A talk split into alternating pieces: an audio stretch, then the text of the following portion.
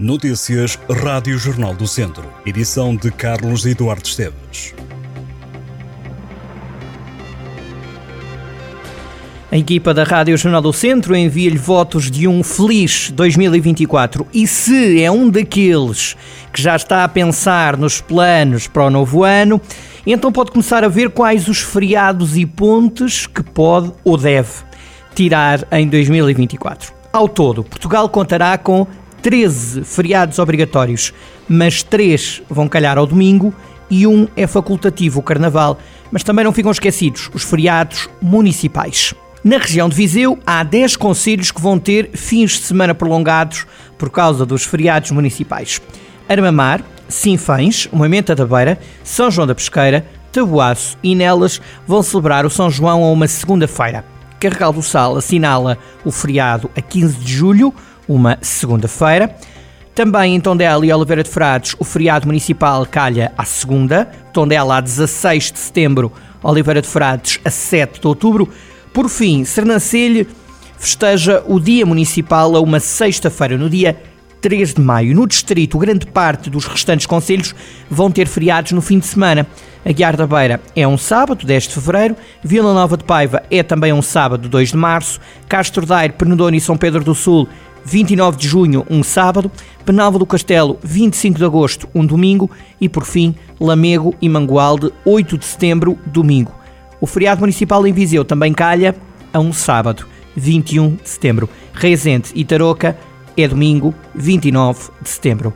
Em Mortágua, Santa Combadão e Sátão, os feriados calham em dias de ponte. Mortágua e Santa Comba a 9 de maio, uma quinta-feira. O feriado de Sátão é numa terça-feira. Quanto aos feriados nacionais, depois desta segunda-feira, dia de Ano Novo, surge a primeira ponte do ano na terça-feira de Carnaval, a 13 de fevereiro, embora este não seja um feriado obrigatório. Os funcionários públicos têm, por norma, tolerância de ponto. A Páscoa será assinalada num fim de semana prolongado. A Sexta-feira Santa é 29 de março, o domingo de Páscoa é no dia 31. O 25 de abril será uma quinta-feira e resulta em mais uma ponte.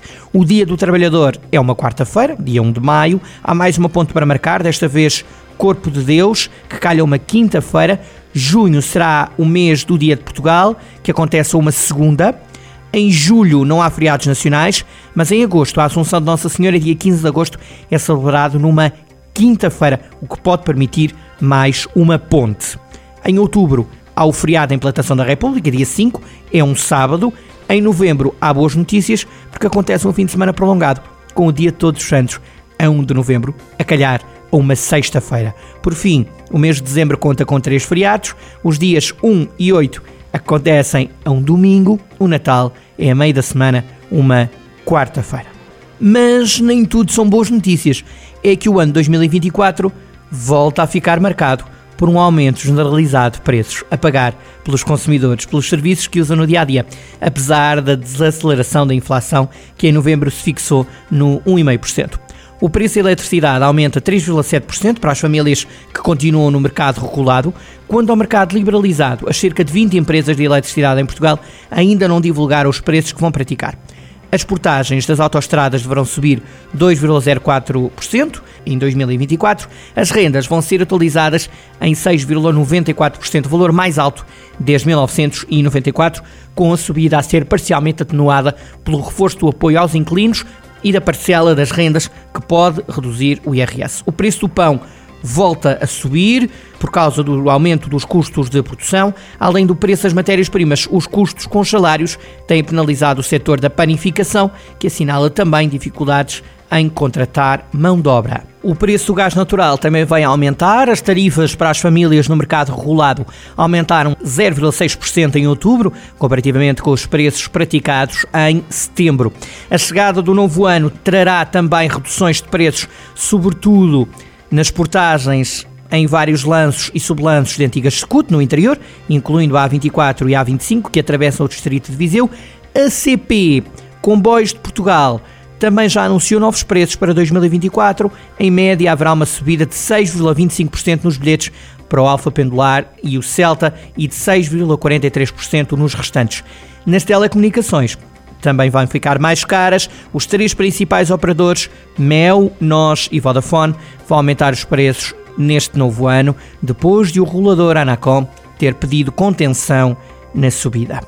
E neste ano que agora começa, e dois anos depois das últimas legislativas, o país vai de novo às urnas. Os socialistas fecham um ciclo, sai António Costa, entra Pedro Nuno Santos como secretário-geral e candidato a primeiro-ministro. Pedro Nuno Santos tem agora o desafio de levar os socialistas a eleições depois da admissão de António Costa. Do lado social-democrata, o principal protagonista em cena também muda.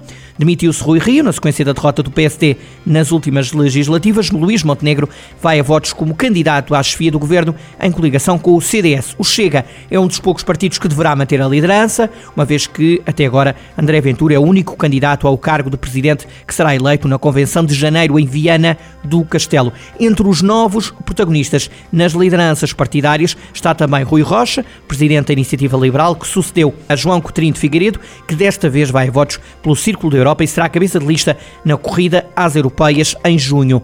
À esquerda, Mariana Mortágua assumiu o cargo de coordenadora nacional do Bloco de Esquerda em maio, após a saída de Catarina Martins, e tem o desafio de levar os bloquistas a eleições depois da derrota pesada de 2022. O Bloco perdeu 14 deputados, antes tinha 19, agora tem 5 deputados. Mariana Mortágua tem 37 anos, tem uma vasta experiência política e surge como a líder mais jovem entre os partidos com representação parlamentar. Mortágua quer sarar as feridas da maioria absoluta socialista. Na mesma linha, o novo secretário-geral do PCP, Paulo Raimundo, que sucedeu ao histórico comunista Jerónimo de Sousa, também tem criticado a maioria absoluta do PS e não se compromete com a possibilidade de uma nova geringonça, ao mesmo tempo que não a rejeita na totalidade. Ao contrário da maioria dos partidos, PAN e LIVRE mantêm as lideranças comparativamente às últimas legislativas. Inês Sousa Real lidera o PAN, Rui Tavares é o rosto do LIVRE, Perdida a representação parlamentar em 2022, o CDS apresenta-se a eleições com o novo líder Nuno Melo após a admissão de Francisco Rodrigues dos Santos, CDS que vai em coligação com o PST. As eleições eh, antecipadas, marcadas para 10 de março, foram convocadas pelo Presidente da República, Marcelo Rebelo de Sousa, na sequência da admissão do Primeiro-Ministro António Costa.